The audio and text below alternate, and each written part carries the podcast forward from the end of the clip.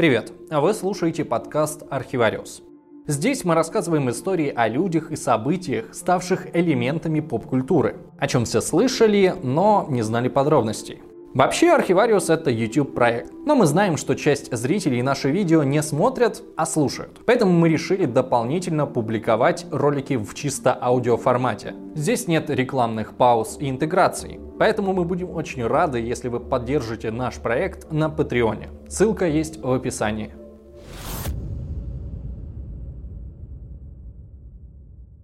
Все мы слышали о хиппи – длинноволосых чуваках в разноцветных одеждах, которые выступают за мир во всем мире под лозунгом «секс, дракс, рок-н-ролл». Кто же это такие? Как они появились, чем занимались и какой след оставили в истории. Между прочим, движение хиппи повлияло и на IT, и даже на текущую политическую обстановку в США. Давайте же во всем этом разберемся поподробнее. Хиппи ассоциируются у нас с яркими одеждами, пацифизмом и всепоглощающей любовью к музыке.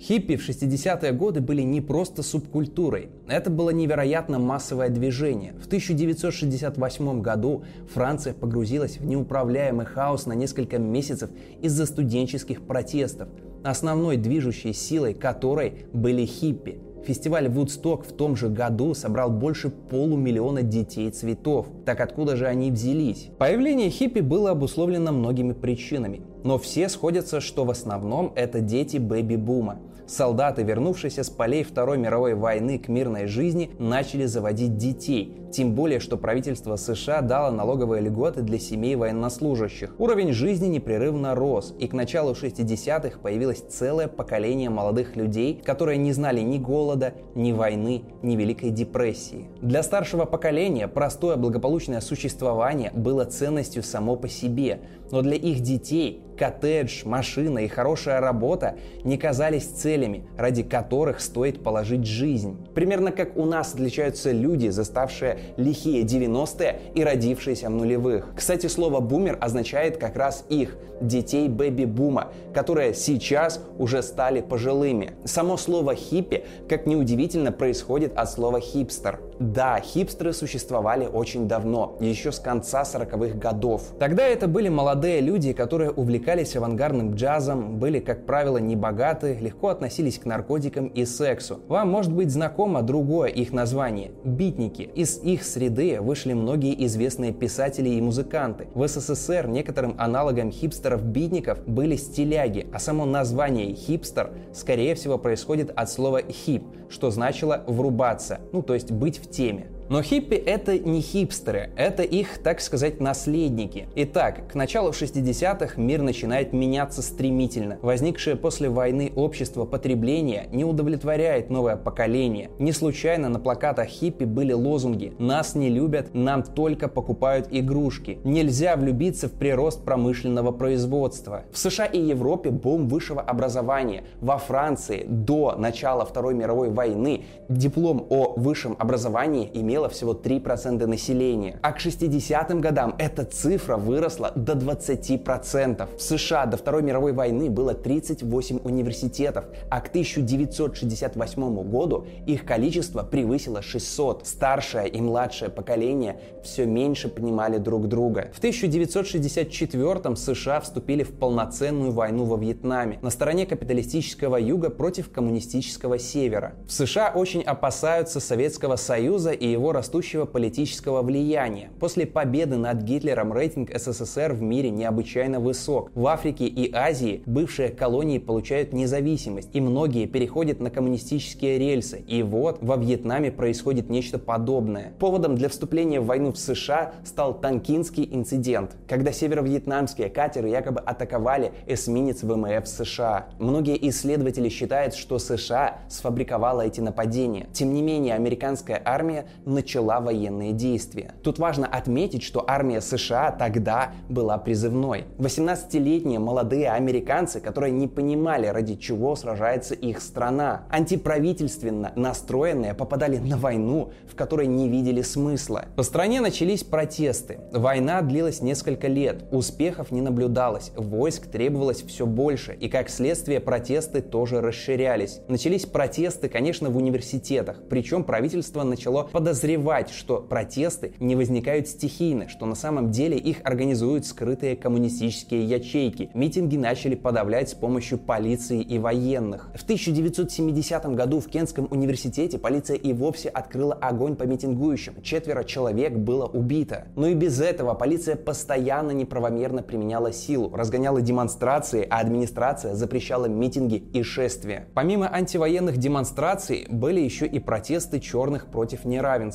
Мартин Лютер Кинг, политик, защитник прав чернокожих, сторонник мирного протеста, Нобелевский лауреат, был убит в 1968 году. И это убийство также послужило сигналом к погромам. А еще были демонстрации феминисток и демонстрации геев, боровшихся за свои права. Твердая и даже жестокая позиция властей все больше раскалывала общество. Получалось, что с одной стороны консерваторы, которые с помощью оружия пытаются навязать свой ход мысли, причем э, стремительно устаревающие не только Америке, но, к слову, и всему миру. С другой стороны, молодые люди с цветами под лозунгом «Занимайся любовью, а не войной». В итоге массовое движение хиппи кристаллизовалось. Журнал Time так характеризует взгляды хиппи. Альтруизм и мистицизм, честность, радость и ненасилие – Ненасилие и свобода, пожалуй, находятся в центре идеологии хиппи, если вообще можно говорить, что у хиппи была какая-то своя идеология. Хиппи, противоставляя себя системе, государству, стремилась к свободе во всем, к свободе от условностей и от принятых норм.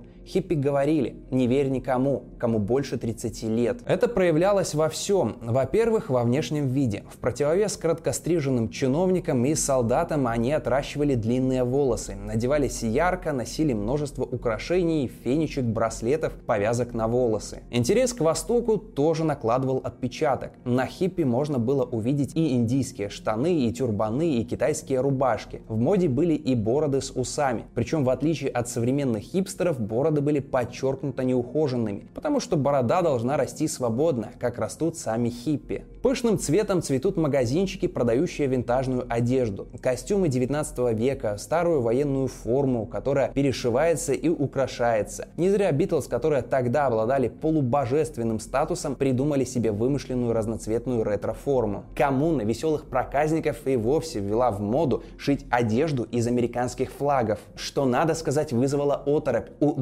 добропорядочной публики. Вроде бы как патриотично, а вроде бы и флаг разрезали и сделали из него штаны. Ну и, конечно, можно было ходить босиком, в дурацких шляпах, с дырами на коленках и на рукавах. Жилища хиппи, их автобусы и автомобильчики также разукрашивались всеми цветами радуги. До хиппи единственной приличной одеждой для взрослого мужчины были пиджак, брюки, рубашка, ну еще и жилет. И все. Ну, за исключением, конечно же, рубашки черного цвета. Теперь, надевая цветные джинсы, помните, кто вам завоевал такую свободу. Второе, что объединяло хиппи – музыка. Все началось с Великобритании, где молодые люди окрестили черный рок-н-ролл и белую поп-музыку. Музыка Битлз была для тех лет настолько сногсшибательной и яркой, сексуальной, но при этом слушабельной для европейской публики, что буквально за пару лет битломания захлестнула сначала Англию, потом США, а затем и весь мир. Невозможно представить себе, что творилось на концертах Битлз в то время. Из-за крика 15-летних девочек музыканты не слышали собственного голоса и своих инструментов, концертов. Девочки кричали не только в начале и в конце песен, а в течение всего концерта вообще. Вслед за Битлз появились и другие группы. Rolling Stones, Kings, The Who. В США одна за другой едут новые супергруппы из Британии. И даже появился специальный термин – британское вторжение. В ответ на это через несколько лет в Америке появился психоделический рок. The Doors, Дженнис Джоплин, Grateful Dead. И тут уже США начали устанавливать стандарты звука. Музыка усложнилась. Вместо танцевальных боевиков в моду вошли 7-минутные композиции с психоделическим соло на гитарах и клавишах. На этнические инструменты специально поставленный сценический свет. Индустрия начала меняться стремительно. Каждый год появлялись новые усилители и примочки для гитар, студийное оборудование. Битлз совершили деле революции и в звукозаписи. Это первая группа, которая заявила, что они будут записываться на пластинках свои собственные песни. Нам сейчас кажется, что это нормально для любого рок или рэп альбома, но до этого музыканты записывали песни профессиональных композиторов, а сами были просто исполнителями. В первой половине 60-х годов в Калифорнии начали проходить так называемые кислотные тесты. Это многочасовой ночной концерт, несколько психоделических групп, часто на природе или в крупном помещении, которое украшено инсталляциями с особенным концертным светом и, конечно, с наркотиками. Ничего не напоминает? Именно оттуда пошли все современные рейвы, транс или технопати. В 1968 году произошел самый знаменитый музыкальный фестиваль в мире – Вудсток. Там выступали все значительные группы и звезды того времени. И людей приехало так много, что в какой-то момент организаторы фестиваля просто перестали проверять билеты. Потому что это было невозможно. А музыкантов доставляли на сцену на вертолете. Потому что к сцене попросту нельзя было пробиться через толпу. Музыка тогда — это вторая религия. Не случайно Джон Леннон безо всякой задней мысли заявил, что Битлз сейчас популярнее Иисуса, за что попал в центр скандала. Каждый месяц тогда выходили значительные сольные альбомы, оставившие след в истории музыки. Если взять список 500 лучших песен по версии журнала Rolling Stone, то из топ-100 две трети это песни 60-х. Но музыка была не единственной верой. Хиппи активно интересовались восточными религиями и культами. Битлз ездили в Индию заниматься трансцендентальной медитацией, многие хиппи стали буддистами или кришнаитами, появились последователи йоги и тайцзы. Помимо этого начали возникать странные секты и общества. На слуху, конечно, конечно, страшные истории типа секты Чарльза Мэнсона или Храма народов, 900 членов которой совершили массовое самоубийство в 1978 году. Но большей частью это были вполне себе мирные общества, и значительная их часть переросла в то, что мы сегодня называем New Age. Хиппи часто жили коммунами, снимая общую квартиру или дом, а иногда не снимая, а самостоятельно захватывая пустующее или ненужное строение. Такое самозахваченное помещение называлось сквот. В коммунах мог быть общий бюджет, правила совместной жизни или вообще принципиальное отсутствие правил. В одной коммуне могли свободно царить свободные отношения между мужчинами и женщинами. В другой просто могли жить студенты для экономии средств. Коммуны могли иметь общую идею, ну, например, левый троцкизм или поклонение Кришне. Или коммуна и вовсе могла организовываться вокруг рок-группы. Одна из самых известных коммун «Веселые проказники» собралась вокруг писателя Кена Кизи, автора книги «Пролетая над гнездом кукушки». Именно эти люди придумали в свое время кислотные тесты. Об их жизни написана великолепная книга, иллюстрирующая жизнь психоделических энтузиастов. Написал ее журналист Том Вулф, проживающий с ними некоторое время. И книга так и называется «Электропрохладительный кислотный тест». Когда говорят про то время, часто употребляют слово «революция», «психоделическая революция», «музыкальная революция», но самая известная – сексуальная революция. Для военного поколения секс был табуированной темой, но молодежь поменяла отношение к нему. Семья и дети перестали считаться обязательным и самым важным пунктом в жизни. Люди стали проще относиться к женитьбе, к разводу и к сексу до брака. Тогда же началась серьезная волна феминистического движения и движения за права гомосексуалов. Одежда тоже стала менее строгой. Именно в 60-е появились мини-юбки. Но в среде ортодоксальных хиппи могли царить еще более свободные нравы. Тогда и появился термин «фрилав», то есть «свободная любовь», когда люди не образовывали пары, жили друг с другом в свободных отношениях. Вообще, конечно, в то время желание абсолютной свободы во всем переходило, конечно, и на секс. Хиппи, особенно в сравнении с добропорядочными гражданами, гораздо проще к нему относились. Конечно, не стоит думать, что в коммунах абсолютно во всех царил сплошной разврат. Хотя порой сексуальная свобода приобретала ну, довольно-таки странные формы. Например, существовали так называемые группис. Это девушки, которые ездили за любимыми группами на гастроли и занимались сексом с музыкантами. Были даже такие, которые коллекционировали связи с музыкантами и хвастались их количеством. Например, Синтия Албриттон стала известной группе за то, что создала музей гипсовых слепков членов известных музыкантов. Дополнительную свободу давало то, что средства контрацепции стали совсем дешевыми, а ВИЧ тогда еще не существовало. СПИД начнет свое шествие по планете лишь в начале 80-х годов. Хиппи считали, что недостаток денег не может остановить тебя от самореализации. При желании можно было жить вообще без работы и дома, зарабатывать, играя музыку на улице или подрабатывая здесь и там, например, на сезонных сборах урожая. Жить можно было в коммунах и сквотах. В любом городе можно было легко найти ночлег, просто придя в какое-нибудь общеизвестное тусовочное место и познакомиться с кем-нибудь. А можно попросить своих знакомых дать телефон кого-нибудь из города, куда хочешь поехать. Путешествовать можно тоже без денег, например, на товарных поездах или автостопом. Автостоп тогда стал невероятно распространен. А если у вас были небольшие деньги, то можно было ехать на автобусах. Существовал даже специальный маршрут из Европы в Индию, и назывался он «Тропа хиппи». Он проходил через Турцию, Иран и Афганистан. Иран тогда был светской страной, так же как и Афганистан. Вдоль всего маршрута появились дешевые гостиницы, кафе и ремонтные мастерские. Компания Indiaman пустила автобусный рейс из Лондона в Дели. Но если у хиппи не было денег на автобус, то можно было ехать местными дешевыми рейсами или опять же автостопом. Во всех крупных городах были места, где путешественники могли собираться, договариваться друг с другом о поездках, находить машины, ночлег или помощь. Стены домов были увешаны объявлениями и записками для друзей. Не стоит забывать, что интернета и мобильной связи еще тогда не существовало. Можно было приехать в Тегеран и, прочитав сообщения от друзей, узнать, что они уже поехали дальше. Индия и Афганистан, помимо дешевизны, йоги и экзотики, также славились дешевыми наркотиками.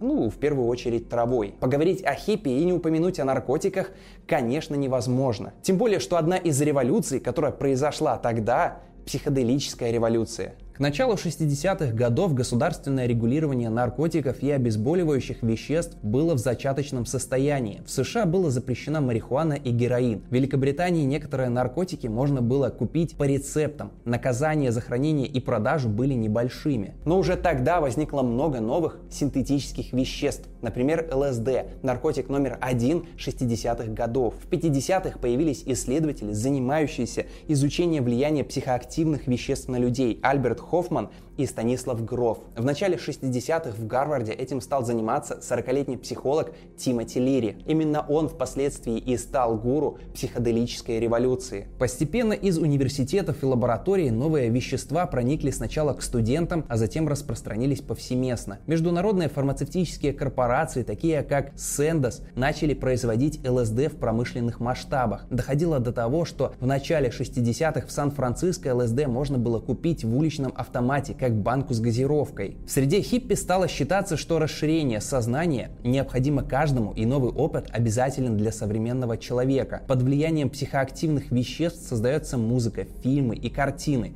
Новый опыт привлекает людей к тому, чтобы заниматься разными практиками типа медитации, а восточные религии и культы в свою очередь иногда привлекают людей пробовать наркотики. Специально для трипов пишется особенная музыка, а чтобы врубаться в эту музыку, хиппи необходимы вещества. Причем для хиппи этот опыт был не просто способом расслабиться. Это был очередной духовный опыт, который может преобразить человечество. Тимоти Лири пишет книги и читает лекции, пропагандируя новое трансцендентное состояние.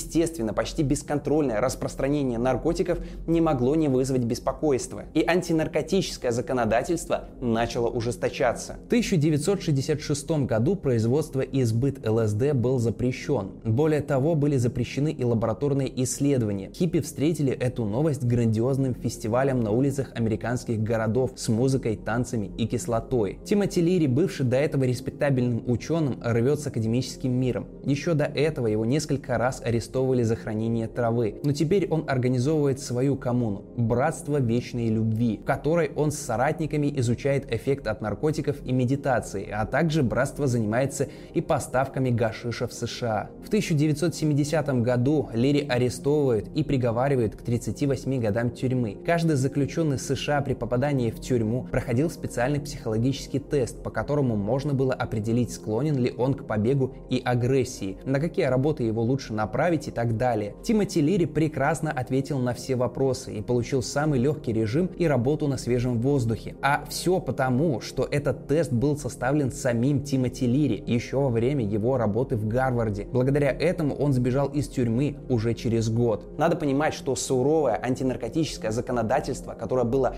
распространено во всем мире до недавнего времени, идет корнями именно в то время. Интересно, что такие серьезные сроки и такие суровые наказания были продиктованы в том числе политическими мотивами. Администрация США того времени начала сильно опасаться растущих протестов и вообще сильного влияния разных левых коммун и организаций. Так как прекратить их работу по политическим мотивам было сложно, правительство предприняло меры, чтобы надавить на противников с неожиданной стороны. В 1971 году президент Никсон объявил наркотики врагом номер один в Америке. Однако советник президента Никсона Джон Эрликман в интервью 1994 года признавался. У компании Никсона 1968 года и у Белого дома при нем было два врага антивоенные левые и черные протестующие. Мы знали, что мы не могли объявить нелегальной антивоенную деятельность или черный цвет кожи. Но мы могли разрушить эти движения, связав в общественном сознании движение хиппи с марихуаной, а черных с героином, тем самым криминализировав обе группы. Мы могли арестовать их лидеров, приходить к ним с обысками, разгонять демонстрации и очернять их в каждом вечернем выпуске новостей. Понимали ли мы, что лжем насчет наркотиков? Конечно, понимали. Конечно, дело не только в политике. Наркотики были ужасным бедствием того времени. Множество музыкантов, актеров и художников закончили свою жизнь молодыми. Появился даже клуб 27, который включает в себя музыкантов, умерших в 27 лет.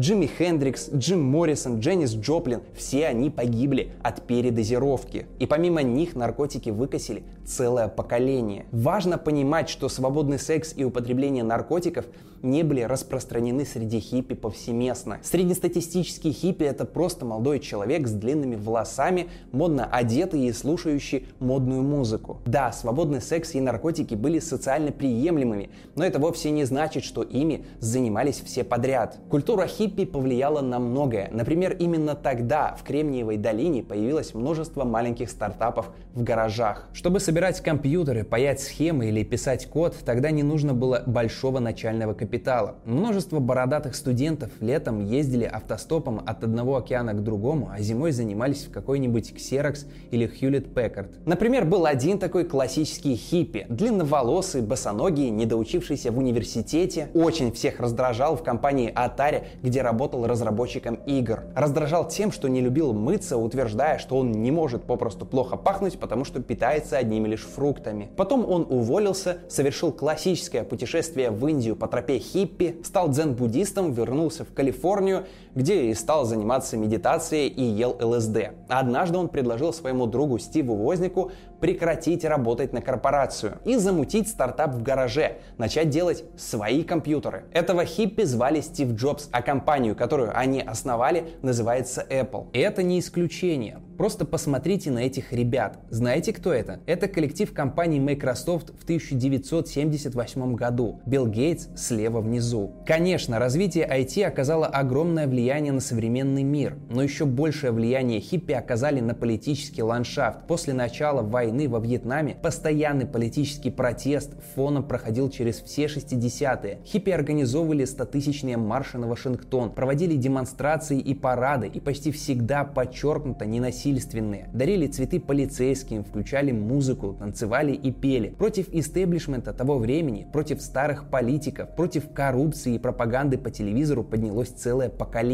Важно понимать, что тогда средний возраст в США и Европе был молодым из-за бэби-бума и последствий войны. Это сейчас основной электорат это пенсионеры, а тогда это были молодые люди до 30. И для того, чтобы выигрывать выборы, нужно было удовлетворять их требования. Как обычно, когда правительство не идет на компромиссы, начали появляться радикальные группы. В Америке и Европе начинают распространяться левые кружки. Появляется много сторонников Мао, Троцкого, Ленина. В Британии политический протест был не слишком силен, потому что особенно не было поводов. Но вот во Франции в 1968 году чуть не произошла революция. Президентом тогда был Шарль де Голь, герой Второй мировой войны, основатель Третьей Республики. Уровень жизни был крайне высок, но к 1968 году наметился экономический спад. Количество безработных росло. В мае в двух крупнейших университетах начались протесты под знаменитым лозунгом «Запрещаем запрещать». Основной движущей силой были левые, анархисты, сторонники коммунистической партии и другие марксисты. Через несколько дней к студентам присоединились профсоюзы. Университет Сорбона стала совершенно недоступной для властей. Студенты и преподаватели организовывали самоуправление и не пускали внутрь полицию. Страна погрузилась в хаос. Деголь пошел на уступки и объявил внеочередные парламентские выборы. И неожиданно для протестующих выиграл их со своей партией. Оказалось, что большая часть страны поддерживает власть, и после этого митинги сошли на нет. Однако у политических протестов того времени